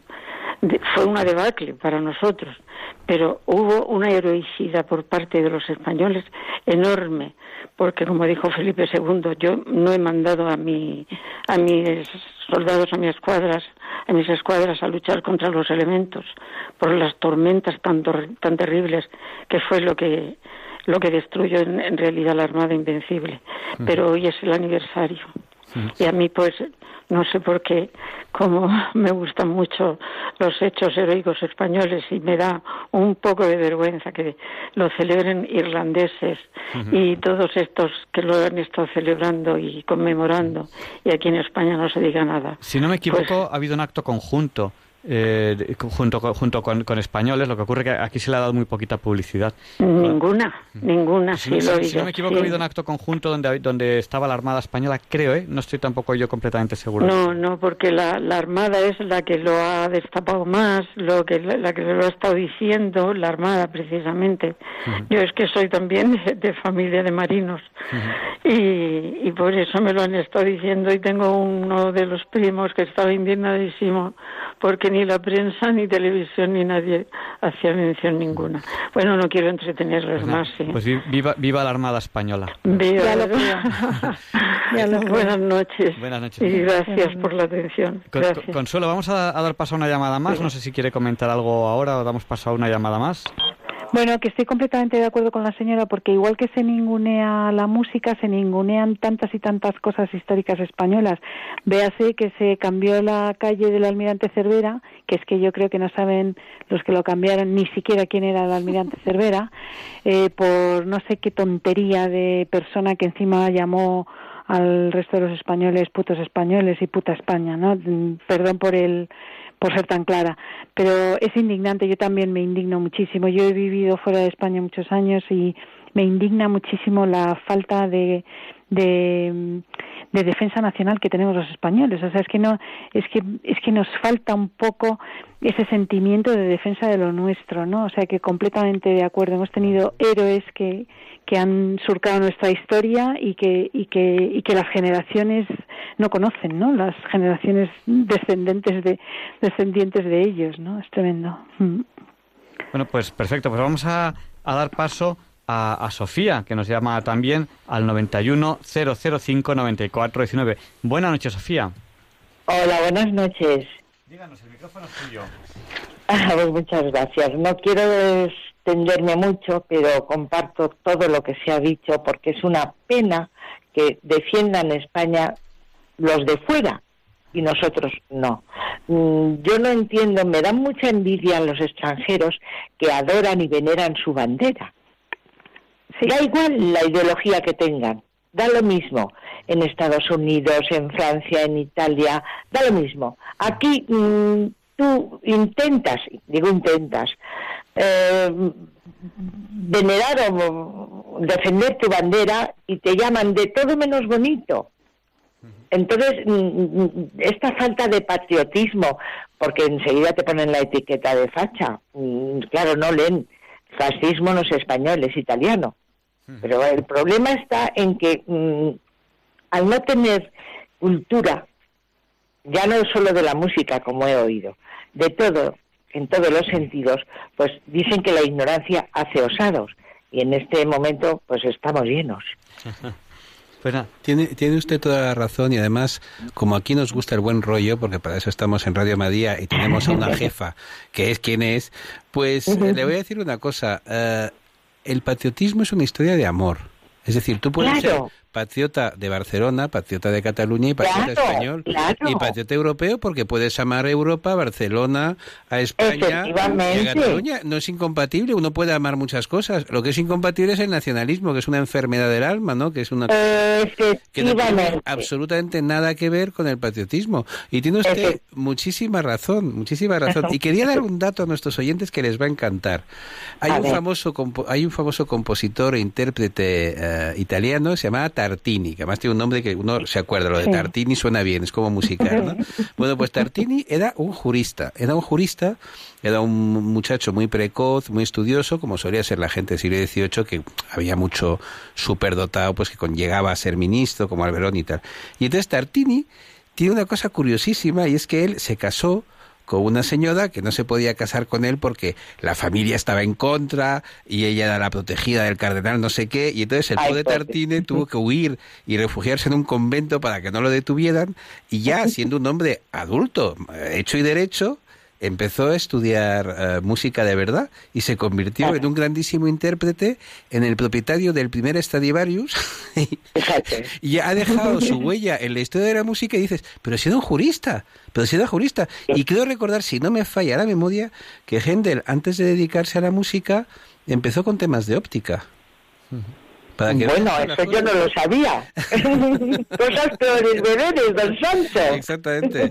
Y creo recordar que el primero que se ocupó de que vio eh, galaxias, que era Herschel, Herschel, antes de ocuparse de astronomía, se ocupó de música. Porque es que, oye, no tienes por qué en esta vida ponerle puertas al campo. Puedes ser un ingeniero y ser un excelente músico. De hecho, Oscar Esplá era ingeniero y la gente no lo sabe porque en Alicante el más tonto hace relojes es verdad, es verdad que en Alicante es, una, no es una ciudad, y una provincia llena de genios y la gente no sabe que el primer estudio para hacer el diapasón universal, es decir, para determinar la frecuencia, lo hace Oscar Esplá, que no solo da músico, sino además ingeniero. Es decir, que, eh, eh, eh, para que luego digan en España. Para, eh, para que veas, comprarte unas gafas. Exactamente. Pues vamos, vamos a dar paso, si, si les parece bien, a la última llamada de la noche, que le vamos a pedir que por favor sea muy breve. Es una llamada que nos llega desde, desde Sevilla. Le vamos a pedir que por favor sea muy breve porque estamos ya en tiempo límite de, de, la entrevista. Buenas noches, ¿con quién hablamos? Sí, soy yo, ¿no? Es usted, díganos. Le voy, le voy a pedir brevedad, si puede ser. Sí, muy buenas noches y gracias por, por recibirme en llamada. Y muchas gracias a esta señora que tanto está sembrando por la música, ¿no? Por la educación, por el, la composición y tantas cosas bonitas. Y yo quería decirle pues que la música, fíjese en el tiempo, yo soy de Sevilla, pero mi padre es vasco. Y entonces ha, hablado esta señora mucho de, cómo cantan allí, ¿no? Y es verdad que, que la época que le tocó a mi padre, le tocó la posguerra y vivió un momento muy difícil, ¿eh? la guerra y todo eso. Y después en los años 40 se fundó la Escola Cantorum, y lo fundaron entre mi padre y un organista que era organista de allí de la parroquia de San Vicente de la parte vieja y se llamaba Juanito Urteaga Y en muy poco tiempo reunieron 200 voces masculinas, 200 femeninas y, también infantiles. Y en una posguerra empezaron a cantar todo el pueblo, mujeres, hombres y niños. Y digo yo, qué bonito la música que pudo hacer también aliviar esa situación tan fea, ¿no? Y bueno, esa era mi testimonio, no me quiero enredar más. Muchísimas gracias por haber llamado y por haber compartido este, este, este bonito detalle con nosotros. Muchísimas gracias. Muchas gracias a vosotros. gracias. Bueno, yo, Buenas noches. Yo creo que ya no da tiempo a, más llamadas. Eh, Consuelo, le voy a poner un, deber muy complicado. Y es, hay oyentes en esta larga entrevista que hemos tenido, que le agradezco que haya sido tan larga porque ha sido muy fructífera. Bueno, siguen entrando llamadas, pero ya, ya no podemos dar, dar paso. Eh, hay oyentes que, que han llegado ya con la entrevista empezada. ¿Cómo les podemos resumir lo que hemos hablado en un minuto, una y medio? A lo mejor muy difícil, ¿no? ¿De qué podríamos hablar? Bueno, podemos resumir. Hemos, hemos hablado de, de lo que es la música en sí, las definiciones de música, de cómo se puede estudiar música en España, eh, de las diversas maneras que se puede estudiar o cómo se puede aprender a leer música en España. Hemos animado a que cualquier persona eh, a cualquier edad empiece a estudiar música porque se puede perfectamente empezar a cualquier edad. Eh, hemos tocado muchos muchos palos, ¿no? Eh, después han empezado las llamadas con con las preguntas y con, y con, y con los testimonios y, y, bueno, podríamos resumir que España es un país muy musical, pero la sociedad española está un poco de espaldas a la música como a otras cosas, ¿no? A esta señora que hablaba de la Armada Invencible. Yo diría que en general los españoles desgraciadamente estamos muy de espaldas a lo español, eh, sea la Armada, sea la cultura española, sea su bandera, Dios mío, la bandera. Eh, que parece mentira, yo la tengo en mi balcón con todo orgullo y a veces he tenido hasta dos y tres. Eh, pues porque yo soy española y, me da igual quien critique que usemos nuestra bandera, es mi bandera, es la bandera que nos une a todos, eso es lo importante. Así que eh, aboguemos por una sociedad un poquito más eh, avezada en eh, valorar cosas que en este momento no valora. Oiga. Muchísimas gracias. sí, sí, es que son cositas de cositas de, la, de la radio de aquí del directo, estar con la mesa de mezclas. Subimos el potenciómetro que no es, no pasa nada. Pues eh, hemos entrevistado a Consuelo Díaz, ella es compositora, profesora de composición en el Real Conservatorio Superior de Música de Madrid y miembro del Comité Internacional de Honor de la Fundación Atkins Kitty. Y no nos ha contado qué es esto de Atkins Kitty. No sé si nos da ah. tiempo a verlo brevemente o no. Sí, bueno, esto es una fundación eh, que eh, tiene eh, la, dos componentes. Por uno, eh, la fundó Patricia Atkins, que es una era, porque falleció hace muy pocos meses. Patricia Atkins fue una soprano estadounidense que recorrió el mundo y que en un momento determinado pues se encontró con su marido, que es Gianpaolo Chitti, eh, un compositor italiano eh, que da clases en el Conservatorio de Roma y eh, bueno pues desde entonces vivía en Roma y llevaron a cabo esta fundación en defensa de la de la música y especialmente en defensa de la música de mujeres hecha por mujeres a lo largo de, de, todo el mundo, ¿no? Y han hecho una labor impresionante. Gracias a Dios la fundación sobrevive a su presidenta fundadora, que era Patricia Atkins, y continúa su labor, ¿no? Y es muy importante porque ese es otro tema, ¿no? El tema de, de la labor de las mujeres que se han dedicado a la música en todo el mundo y que bueno pues en los libros de historia ha quedado un poquito relegada muchísimas veces no ellos lo que han intentado es que por lo menos en este siglo XX y XXI eh, pues esa labor que quedase un poco más patente y han grabado música hecha por mujeres, han eh, realizado conciertos en distintas partes del mundo, han hecho publicaciones de libros sobre compositoras, en fin, llevan a cabo una labor ingente y bueno, pues cuentan con un comité internacional en, el que estamos, eh, bueno, pues miembros eh, de distintos países del mundo y en España pues estoy yo. Pues le vamos a decir una cosa que le va a alegrar. Una sociedad muy machista, como era la sociedad griega de hace 25 siglos, reconocía que las musas eran del bello sexo. Sabían perfectamente que la creatividad era femenina. Y eso lo decían los griegos, que vamos, el machismo no les ha ganado nadie, ¿eh? Ya, desde luego. Sí, sí, sí, sí, es que es muy antiguo. ellos valoraban muchísimo la educación musical, muchísimo. Totalmente, totalmente. Estaba dentro de sus asignaturas clave. Bueno, es que además el teatro, el teatro era una cuestión que se consideraba una función pública. Es decir, cuando se celebraban fiestas en la antigua Atenas, tanto la música como el teatro era una de las labores de que tenía que tener el Estado, el Estado ciudad tenía que mantenerlo eso. Era algo importantísimo y toda la ciudad estaba en el teatro. Así es, así es. Era una actividad absolutamente principal en la sociedad. Así es. Bueno, pues Consuelo dirá que le hemos engañado porque le decíamos, vamos a una entrevista cortita y le dejamos ir a dormir prontito y, van a ser la una y veinte, o sea que, que bueno. Bueno, no me importa, no me importa. mañana, cuando, mañana cuando madrugue se acordará de nosotros, de que, cómo me liaron. Bueno, pues, para, eso, para, eso, somos los presidentes de su club de fans.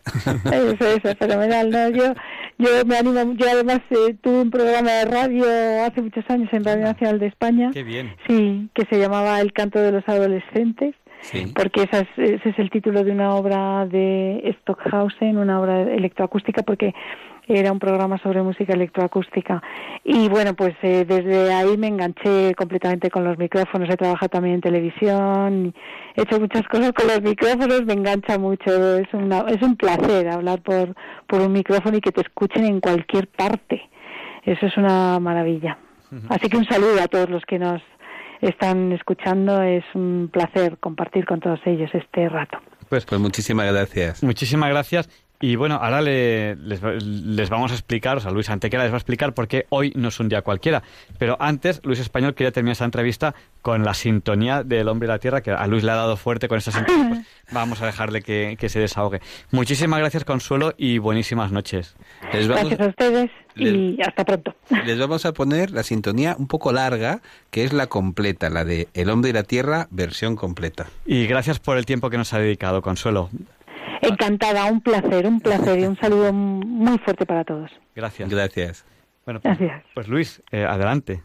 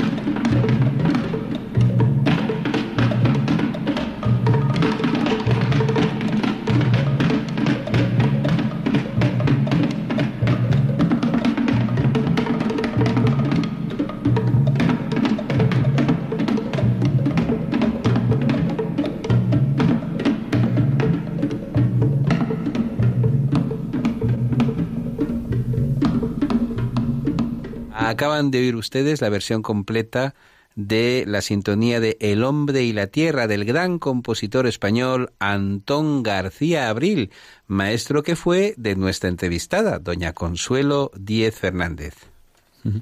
Espero que les haya gustado. Bueno, y les vamos a, a dejar con otro gran aficionado a la música, que es nuestro amigo Luis Antequera, que presenta la sección de Hoy no es un día cualquiera. Luis Antequera participa en varios coros, eh, eh, hace, zarzuela, hace de todo. Es un hombre que, que, le encanta la música, le encanta cantar y, yo creo que es una persona muy feliz. Yo creo que gran parte de su felicidad viene por parte de, por parte de la música. Y además observarán ustedes que don Luis se toma siempre la molestia de seleccionar especialmente la música que pone en sus intervenciones. Pues ya saben que hoy 5 de octubre de 2018 no es un día cualquiera. Nos lo cuenta Luis Antequera. It's a lovely day today, and whatever you've got to do, I'd be so happy to be doing it with you. But if you've got something that must be done, and it can only be done by one, there is nothing more to say. Except it's a lovely day for saying it's a lovely day. No, Javier Ángel, no, directos compañeros de diálogos con la ciencia, no, queridísimos oyentes de Radio María, claro que no es un día cualquiera, ningún día es un día cualquiera y este 5 de octubre que nos disponemos a comenzar hoy tampoco, porque en fecha tal, pero de 539 antes de Cristo, el imperio babilónico del rey Nabonida, en lo que hoy sería Irak, cae ante Ciro II el Grande de Persia, fundador del imperio persa Aqueménida, que iría desde el actual Irán hasta el Mediterráneo, incluyendo toda la Mesopotamia, el mayor imperio conocido hasta el momento. En 1143, tras la batalla de Ourique, habida cuatro años antes, Alfonso I de Portugal y Alfonso VII de León y Castilla firman el Tratado de Zamora, que marca la independencia de Portugal, confirmada en 1179 por el Papa Alejandro III mediante la bula Manifestus Probatum.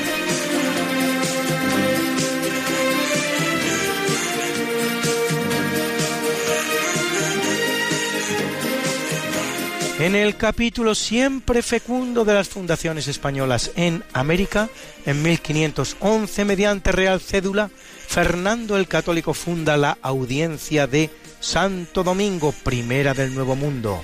En 1550 en Chile, Pedro de Valdivia funda la villa de Concepción del Nuevo Extremo, unos 500 kilómetros al sur de la capital, Santiago. En 1743, José Antonio Manso de Velasco, también en Chile, funda la ciudad de Rancagua. Y en 1793, a orillas del río Paraná, se inaugura la capilla de Nuestra Señora del Rosario, cuyo caserío será declarado villa en 1823 y ciudad en 1853, siendo al día de hoy la segunda ciudad más poblada de la Argentina, y en Filipinas, donde las fundaciones urbanas españolas también son abundantes, Ángel Luis Rodríguez funda en 1884 el municipio de Santa Cruz de Mindanao.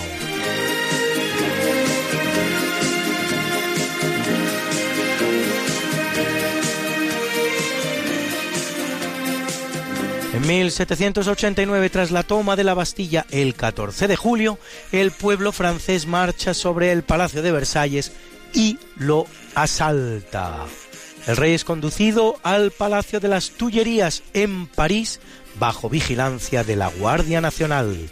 En el mismo contexto de la Revolución Francesa, en 1793, tras implantar la pena de muerte al delito de ser sacerdote en una escalada de terror que pretende culminar con la abolición del cristianismo en el país, la Revolución Francesa sustituye la Semana Cristiana por la Semana, o más concretamente por la década revolucionaria de 10 días, culminado por el Decadi, equivalente revolucionario de nuestro inveterado domingo.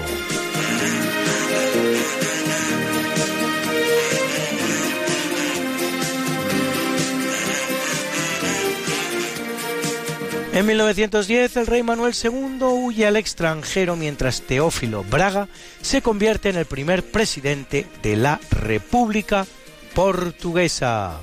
En 1916 se abre el puente sobre el río Amur que une Moscú con Vladivostok y completa los 9.288 kilómetros de la línea férrea más larga del mundo, el llamado Transiberiano, que atraviesa ocho usos horarios.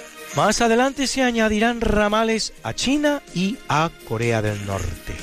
En 1934 en Asturias, una revolución de tipo socialista, comunista, anarquista se subleva contra la República.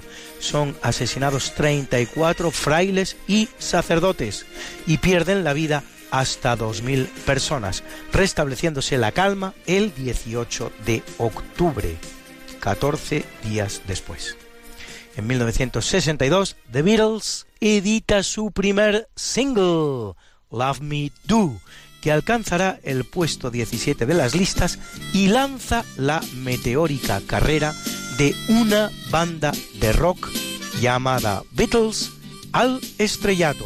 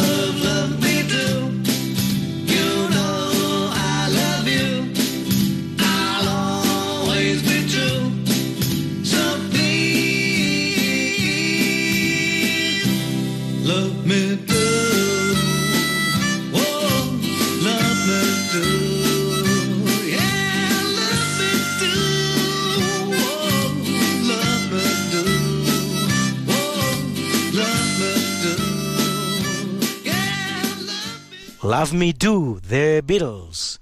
El mismo día, Bélgica, Alemania, Francia, Países Bajos y Suecia firman la Convención ESO, que funda el Observatorio Europeo del Sur, dedicado a la astrofísica y al desarrollo de telescopios en la zona norte de Chile. Bruna, Bruna, nació María y está en la cuna, nació de día, tendrá fortuna. Por dar a la madre su vestido largo y entrar a la fiesta con un traje blanco y será la reina cuando María cumpla 15 años te llamaremos Negra María, Negra María que abriste los ojos en carnaval. En el capítulo del natalicio nace en 1274 en Damasco Al-Dahabi, uno de los principales autores y estudiosos del Hadith, la segunda fuente canónica del Islam, después del Corán, naturalmente definida como el conjunto de hechos realizados por el profeta y transmitidos por la tradición en una cadena de testimonios llamada Isnad, la cual tiene una estructura similar a esta. Sostiene X refiriéndose a Y, quien oyó decir a Z que el profeta ta ta ta ta ta ta ta ta. En 1713 en Francia nace Denis Diderot, filósofo y escritor francés, coautor y editor de la Enciclopedia, que no pasa de ser un nuevo intento de recopilar todo el saber humano, pero no el primero, muy posterior al no menos importante y probablemente más meritorio de San Isidoro de Sevilla, autor de las célebres etimologías.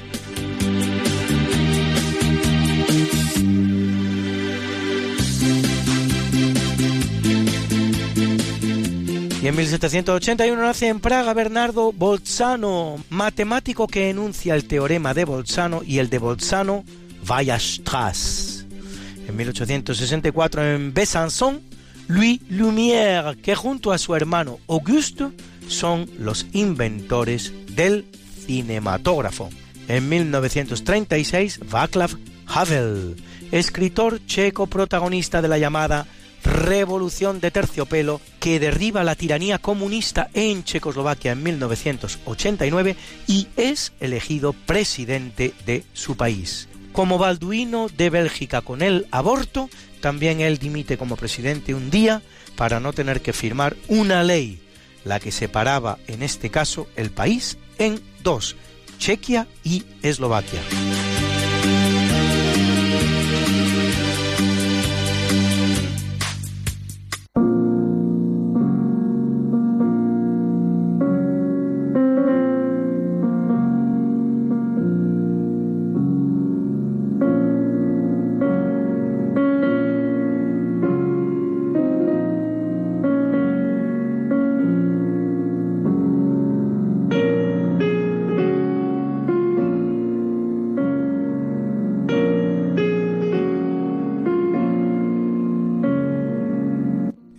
Capítulo del obituario muere en 1565 Lodovico Ferrari, uno de los mayores representantes de la escuela de Bolonia, que se dedica al estudio del álgebra y resuelve la ecuación general de cuarto grado. Y en 1880 en París, Jacques Offenbach, compositor franco-alemán, autor de los cuentos de Hoffmann y también de este probablemente inesperado Cancán.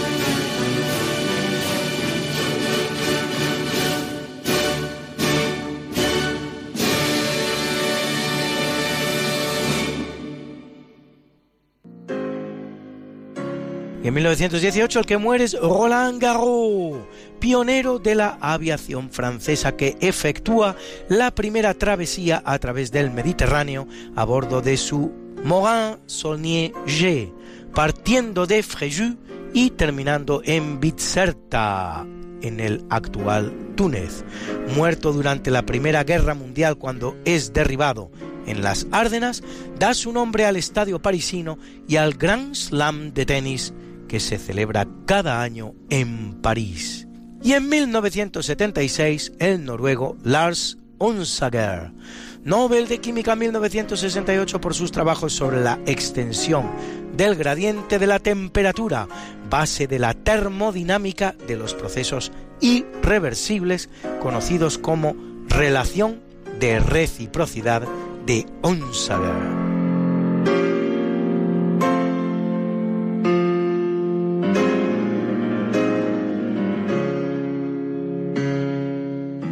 1983 muere Earl Tupper, inventor de los famosos Tupperware, de los que todos tenemos alguno en casa. Y en 2002, José Botella Yusia, investigador y ginecólogo español con más de 600 artículos y 100 tesis doctorales dirigidas, autor de obras como Endocrinología de la Mujer o Edad Crítica, Climaterio y Menopausia. En 2004, Maurice Wilkins, físico neozelandés, co-descubridor junto a Rosalind Franklin de la estructura del ADN.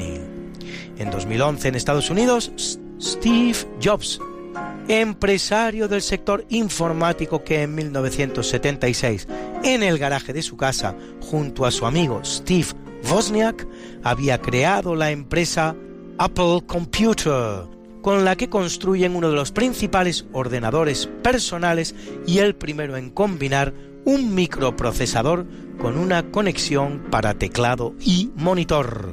Sus creaciones contribuirán a la popularización y divulgación universal de la informática.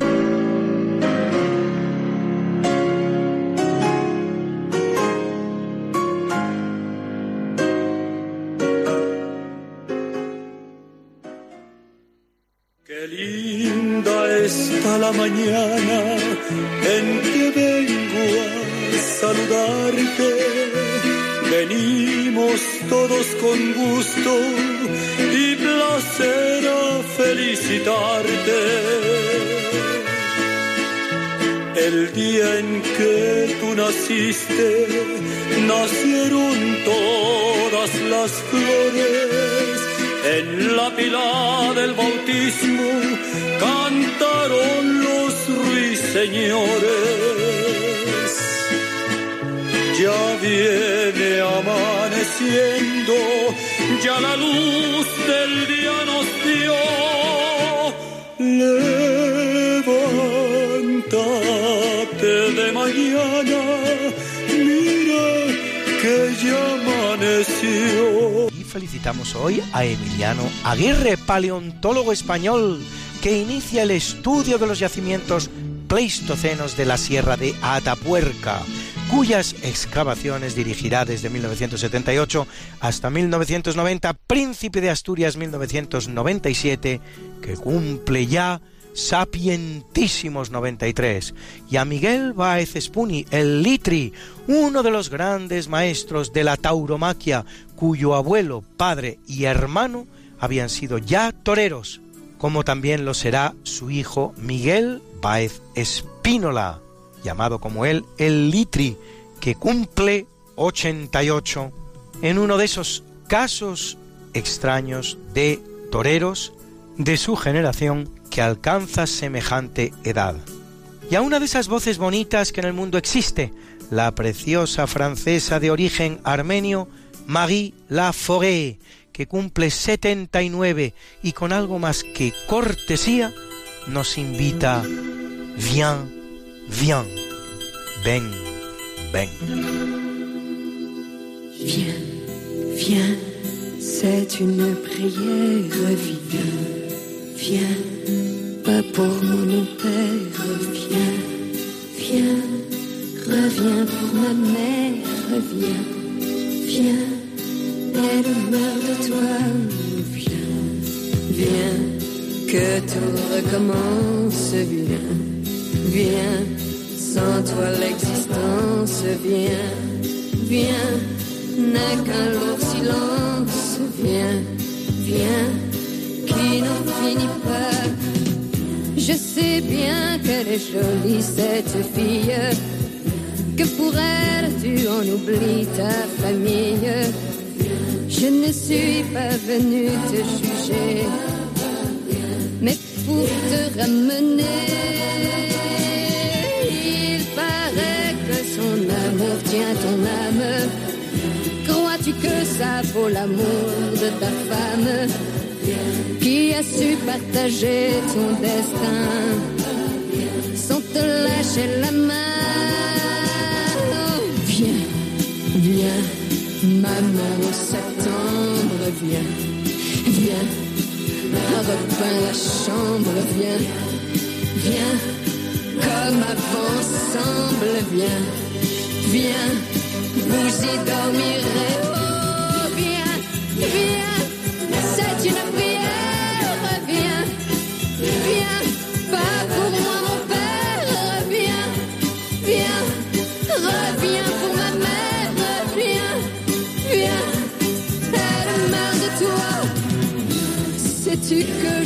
rentré à l'école Il sait déjà l'alphabet, il est drôle. Et quand il fait semblant de fumer, c'est vraiment ton portrait.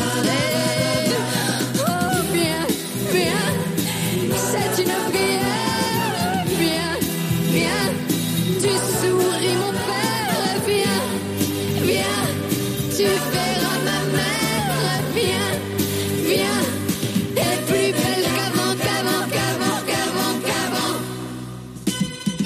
¿Cómo negarse, no les parece? Y a la guapa actriz británica Kate Winslet, a la que han visto ustedes en títulos como Titanic o The Reader, película que le gana un Oscar, la cual cumple ya 43.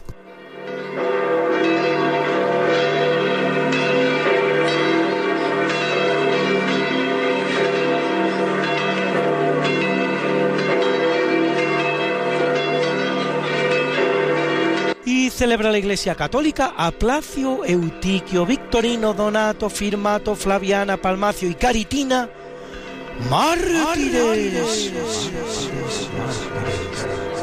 A Froilán, Gala, Apolinar, Atilano, Doviciano y Marcelino, obispos.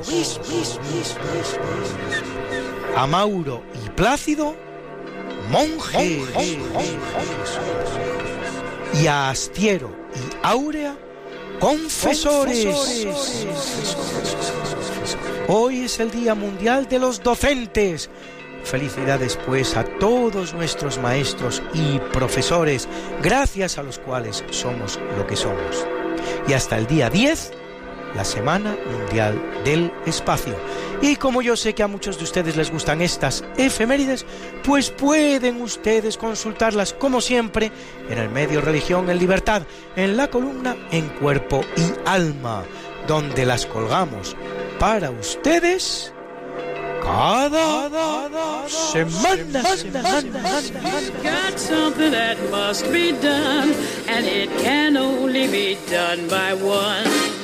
There is nothing more to say, except it's a lovely day for saying it's a lovely day.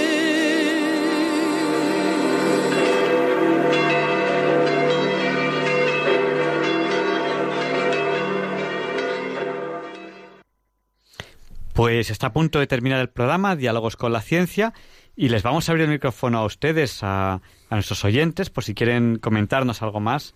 Y nuestro número de teléfono para ello, para participar ahora en directo en el programa, es el 91 005 94 19. Se lo repetimos por si no tienen papel y lápiz a mano. 91 005 94 19. Bueno, y Luigi, Eh, ponemos una canción mientras, mientras recibimos las primeras. Oh, hay una canción que nos gusta a todos, que es de Francis Cabrel. Existe la versión española, pero es mejor la versión francesa porque él estaba más a gusto con la versión francesa. Que quiere decir, la quiero tanto, la quiero tanto, que es que es para morirme de lo que la quiero. Pues adelante.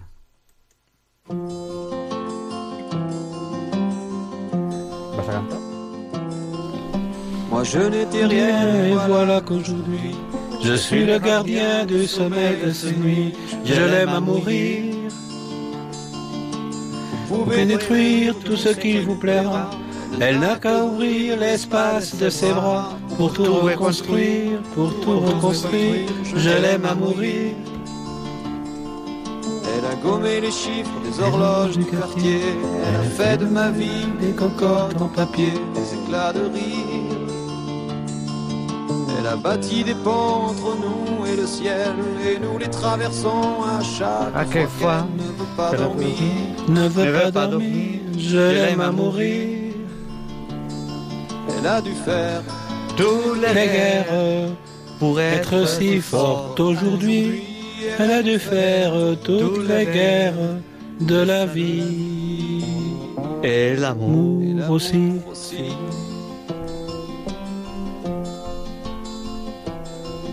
Elle vit de son mieux son rêve de paline. Elle danse au milieu des forêts qu'elle dessine. Je l'aime à mourir. Elle porte des rubans qu'elle laisse s'envoler. Elle me chante souvent que j'ai tort d'essayer de les retenir, de les retenir. Je l'aime à mourir. Monter dans sa grotte, cachée sous les toits, je dois clouer des notes à mes sabots de bois. Je l'aime à mourir.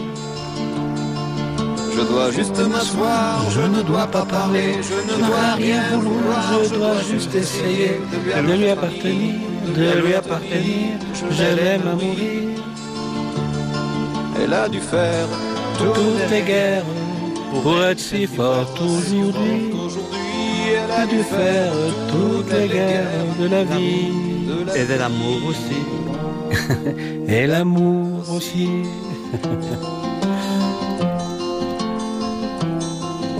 Moi je n'étais rien, mais voilà qu'aujourd'hui je suis le gardien du sommet de ces nuits. Je l'aime à mourir. Vous pouvez détruire tout ce qui vous plaira. Elle n'aura qu'à ouvrir l'espace de ses bras pour tout reconstruire, pour tout reconstruire. Et je l'aime à mourir. Eso Vamos... se, lo cantas, se lo cantas a tu mujer todos los días, ¿verdad? Vamos a, a dar paso a, nuestros oyentes. Tenemos a, a, Bienvenido que nos llama desde Madrid. Buenas noches, bienvenido. Bienvenido, bienvenido. Buenas noches. Qué musicales estáis hoy. Bueno, a, a, lo que iba. No, bueno, era más que nada porque el, no sé, se, se, se, se, te he entrecortado. Tienes que ir a un lugar con un poquito más de cobertura. No, no, no, no se escucha. Tienes que ir a un sitio con un poquito más de cobertura. Aquí, aquí, aquí. Ahí, ahí, ahí, ahí. Ese es el lugar, ese es el punto. no había mucho espacio que recorrer en la habitación, ¿no creéis? bueno, no, que eh, llamaba, si os acordáis, el último oyente que llamó la semana pasada se estaba hombre preocupado por si la vía dolorosa en Jerusalén coincidía ¿no? con, o no con, Parece que, que, vosotros mismos en algún programa anterior de la Semana Santa, uno de los invitados que habéis tenido, pues ya claro que no coinciden exactamente la vía dolorosa que hoy conocemos en, en Jerusalén con la de con la que recorre Jesús, pero que de todas formas este señor que se quede tranquilo porque Jesús en algún momento tuvo que recorrer esas calles. Uh -huh. Y en la Pascua, y la Pascua todos los años, pues en algún momento tuvo que recorrerla, o sea que, que aunque no sea exactamente esas calles pues puede estar sobre el que Jesús las recorrió, o sea que tienes toda la razón, no... bienvenido. Añado que muchas veces vemos un elefante y encima del elefante hay una mosca. Oye, y nos fijamos tanto en la mosca que no vemos el elefante. Es decir, lo importante no es exactamente qué calle recorrió Jesús, sino que la, la, esas calles las recorrió, punto, ya está. Claro, además es que fíjate que Jerusalén es una ciudad que se ha hecho a base de, pues como todas las ciudades antiguas, de superponerse unas ciudades sobre otras. Es que es es, es imposible que, que, todo vaya a coincidir exactamente como cuando la gente me dice y, y el Santo Grial es el de Valencia te digo mira vamos a ver has ido a misa hoy no pues cuando el sacerdote estaba consagrando, ese cáliz que tenía en la mano era el Santo Grial en ese momento. y como el, como el de nuestro sacerdote que estaba también consagrando, es que lo importante no es independientemente de que por supuesto que es el de Valencia pero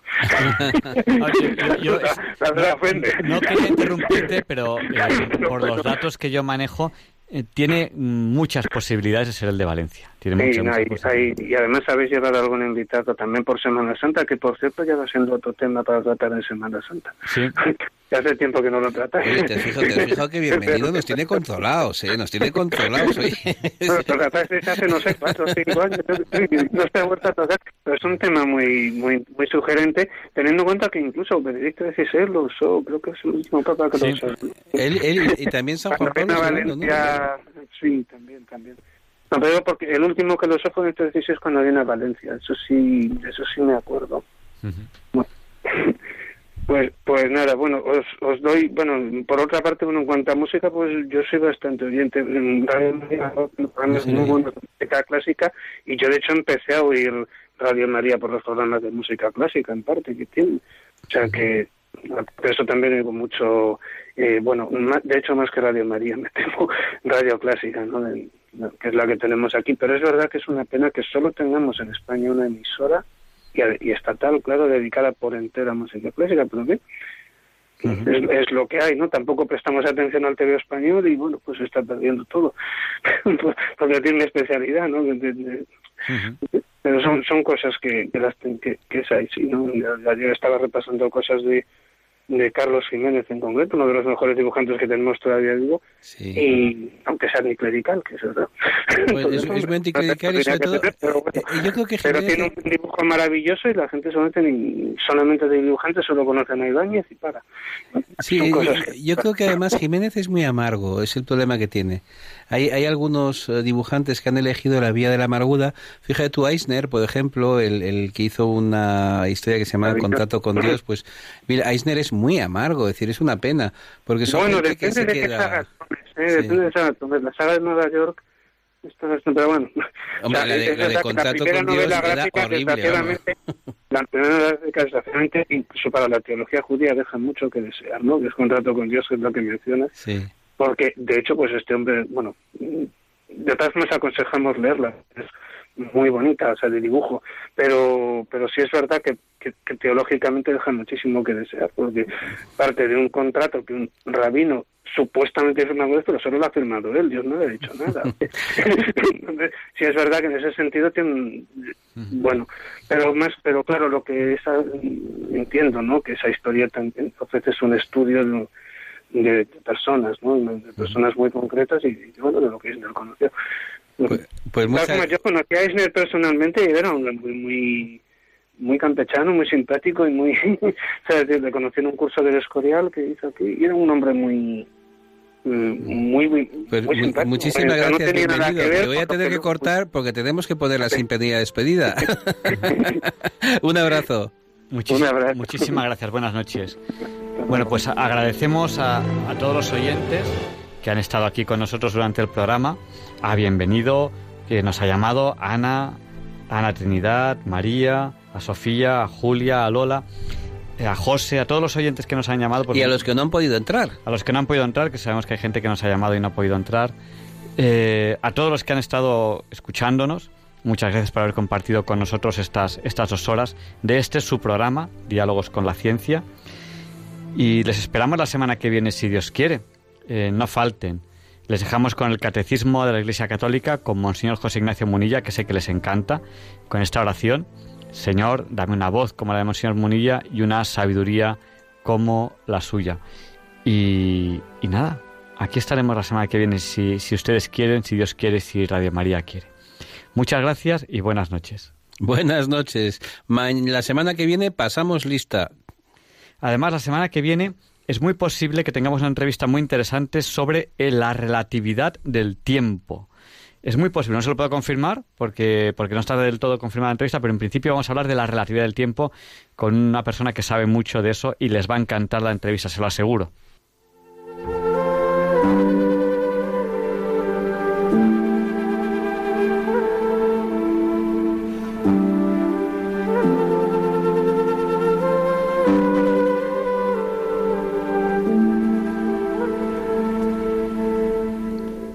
Y así concluye en Radio María el programa Diálogos con la Ciencia. Dirigido por Javier Ángel Ramírez.